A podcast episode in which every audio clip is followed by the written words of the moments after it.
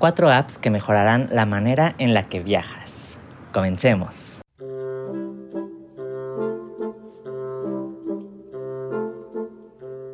Bienvenidos a The Digital Nomad Show, el programa en donde aprenderás a viajar como todo un pro y a emprender una vida como nómada digital.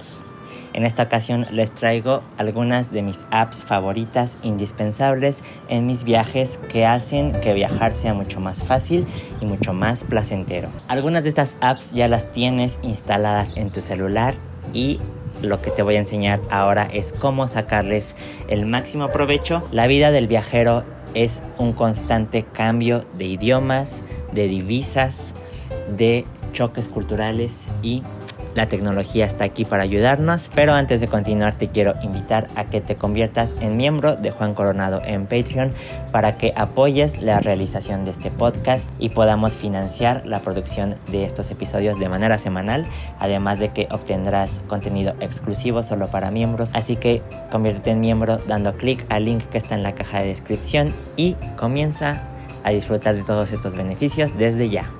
Sigamos. La primera app que voy a enseñarte es Instagram. ¿Para qué se usa Instagram además de para presumir tus viajes? Estoy bromeando. ¿Qué puedes hacer con Instagram para sacarle provecho en tus viajes?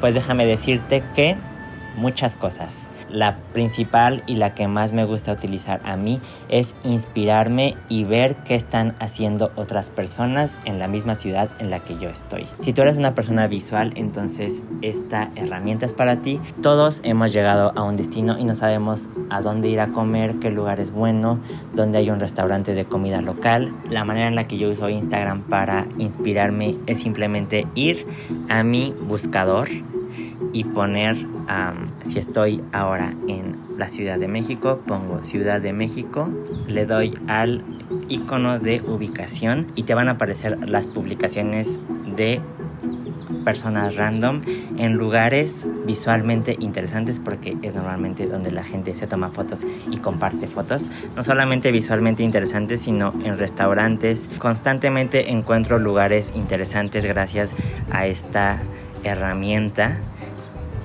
y entonces veo en dónde está esta persona porque normalmente etiquetan al restaurante o a la plaza en donde están o al hotel o como sea. Lo busco en google y voy para allá. Aquí mismo aquí se podía no sé por qué no se puede ahora no puedo verlas pero también ver las historias de la gente en los bares, en los restaurantes, en, las iglesias, etc. Es súper útil para inspirarte porque son historias que se comparten en ese momento. Entonces puedes ver lo que está pasando en ese momento y si hay, una gran, hay un gran show drag en un bar, normalmente puedes ver en cuál y puedes decir yo quiero ir y vas y te diviertes y es una gran manera de inspirarte para saber a dónde ir a comer o a dónde pasarla bien. Otra manera es poner el hashtag, en este caso Querétaro Centro, por ejemplo. Le doy clic al hashtag y puedo ver un montón de lugares súper interesantes. En un segundo, en un minuto puedo ver a dónde quiero ir, dónde se ve bonito, dónde puedo copiarle la foto para Instagram a otro Instagramer. Mientras vas en el trayecto en el autobús puedes ir haciendo tu investigación visual y ya está muy fácil. Siguiente, XE Currency. Como lo decía antes, los viajeros somos intrépidos, no le tenemos miedo a nada, ni siquiera a las matemáticas, pero sin duda hay aplicaciones que te pueden ayudar para esto. XE Currency simplemente es una aplicación para convertir la divisa de un país a la del otro. Tiene divisas infinitas, puedes tener multidivisas y puedes ir agregando las que necesites. Si viajas a Inglaterra y necesitas saber cuántos pesos eh, equivalen a una libra, entonces agregas tus libras. Yo, aunque estoy aquí en México, todo el tiempo necesito convertir pesos a dólares, a dólares canadienses, a euros. Esta app la utilizo todos los días, es una de mis apps favoritas y no tienes que estar usando Google todo el tiempo para convertir tus pesitos. Ahora ya tengo mi app de divisas magnífico. Ahora quiero enviar dinero a otro país. ¿Cómo le hago? En México desafortunadamente vivimos en un país en vías de desarrollo y todo este tipo de tecnología no está tan a la mano para nosotros, lamentablemente, pero puedes recibir dinero del extranjero y eso es lo que nos importa. Podemos uh, recibir dólares. Normalmente los bancos tradicionales en México te cobran muchísimas comisiones por recibir dinero del extranjero. Esta app se llama Wise, antes conocida como TransferWise, y de esta manera es como yo puedo recibir pagos de cualquier parte del mundo estando yo en México. Obviamente nada de esto está patrocinado, simplemente son cosas que me han ayudado muchísimo en mi vida internacional porque puedo yo recibir dinero de cualquier parte del mundo sin que me cobren comisiones altas.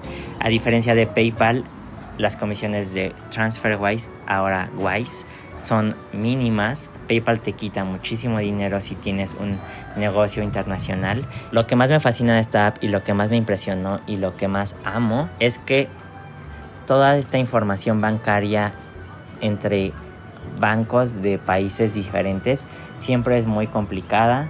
Una vez yo me estuve peleando con una aerolínea europea que me estaba pidiendo, por ejemplo, la clave que es el número de 18 dígitos en México, pero me estaba diciendo un término súper raro. Busqué en Google lo que me estaban pidiendo y era algo que solamente existía en Argentina y creo que se estaban haciendo mensos para no pagarme el reembolso del vuelo que me cancelaron. Resulta que al final sí estaban tratando como de evadir el pago y básicamente esta historia no es tan relevante. Lo relevante es que con Wise no necesitas pedir ningún código a nadie. Le puedes enviar dinero directamente al correo de la persona a la que le quieres mandar dinero. Es una genialidad, no sé cómo a nadie se le había ocurrido. Si yo quiero mandarle dinero a alguien en Estados Unidos, no necesito pedirle ni su clave, ni su número de cuenta, ni su no sé qué, ni el nombre del banco, ni dónde, en qué ciudad está, nada. Solamente escribo su correo y le mando dinero a su correo. Wow. Pero en realidad no se lo mandas a su correo, sino que él recibe una notificación de Wise diciéndole, esta persona te quiere enviar dinero. ¿Aceptas? Y si tú aceptas el dinero, entonces tú mismo escribes tus datos bancarios y ellos ya hicieron todo el trabajo de saber si en Estados Unidos existe la clave o existe el, SWIFT o existe el no sé qué o existe el código bla bla bla o existe el no sé qué en Europa. Cada país tiene sus propios conceptos hablando de ah, la información bancaria. Entonces, si tú vives en Islandia, TransferWise te va a pedir los datos que un islandés conoce. No te va a pedir la clave mexicana, no te va a pedir no sé qué, no te va a pedir que si tu banco Santander, que si tu banco N26. Wise ya hizo la investigación por país, entonces yo nada más te envío dinero a tu correo y tú llenas tus propios datos. Es una genialidad. Me encanta, me fascina, el dinero llega súper rápido. No puedo creer que exista algo así. Yo estoy muy contento con esta app. También la uso todo el tiempo para hacer transferencias internacionales y más que nada la uso para recibir dinero a México, porque de México no puedes enviar eh, tus pesitos a otro país. Solo puedes ah, recibir dólares, euros, lo que sea. Vivir una vida multidivisas se facilita muchísimo con estas últimas dos apps. Ahora vayamos a algo muy interesante también, que son las apps para conocer gente. Hay muchos estigmas y muchos tabúes respecto a las apps de ligue o a las apps para conocer gente eh, de manera inmediata, digamos. Existe Tinder, existe Grindr para los gays y existen otras como Couchsurfing, también es una app para conocer gente en el momento que nadie sabe. Existe Travel Buddy, existe incluso Facebook. Si tú viajas a por ejemplo, Nueva York, y buscas eventos en Nueva York en Facebook, puedes encontrar un evento el mismo día y puedes acudir a ese evento y conocer gente. El punto aquí es que hay muchísimas estrategias para hacer contacto con otros viajeros, con locales, con, con gente similar a ti que quiere conocer gente como tú. Esto es algo que a mí me preguntan muchísimo. Si yo viajo solo, ¿cómo hago amigos o cómo interactúo con las personas de los destinos a los que voy. Y la verdad es que estas apps son mi principal estrategia para conocer gente que me va a caer bien, porque hay una gran diferencia entre hacer el primer contacto en persona y hacer el primer contacto en línea virtualmente y voy a tratar de explicarlo a continuación. Lo que estas apps te facilitan no es nada más conocer gente en general, sino conocer gente con intereses similares a los tuyos o que probablemente te va a caer bien y esa es la gran diferencia. Si tú vas a un bar y dices, bueno, él, se ve buena onda o voy a hablarle a ella porque me gusta o a él porque me gusta, no sabes si la persona te va a agradar, no sabes si esa persona quiere hablar contigo. Hay muchos momentos incómodos cuando te acercas a alguien desconocido en persona, pero estas apps no tienen nada de malo y al contrario, están ahí para tu beneficio. Si sabes lo que quieres, lo vas a encontrar. Ya sea que quieras conocer a alguien para una cita o para algo casual, para algo más allá que amistad, obviamente se puede, pero si quieres conocer gente interesante y hacer amigos y pasarla nada más bien, si viajas solo y quieres ir a un bar a tomar, pero quieres estar con alguien más, entonces probablemente haya alguien que también quiera hacer eso o que vea tu perfil y diga, ah, este dude se ve muy cool, voy a salir con él. Para eso son estas aplicaciones, para hacer el primer contacto y decir, hola, estoy buscando salir de noche, divertirme, bailar, tú, pues también, ah, ¿quieres ir conmigo a ver qué pedo?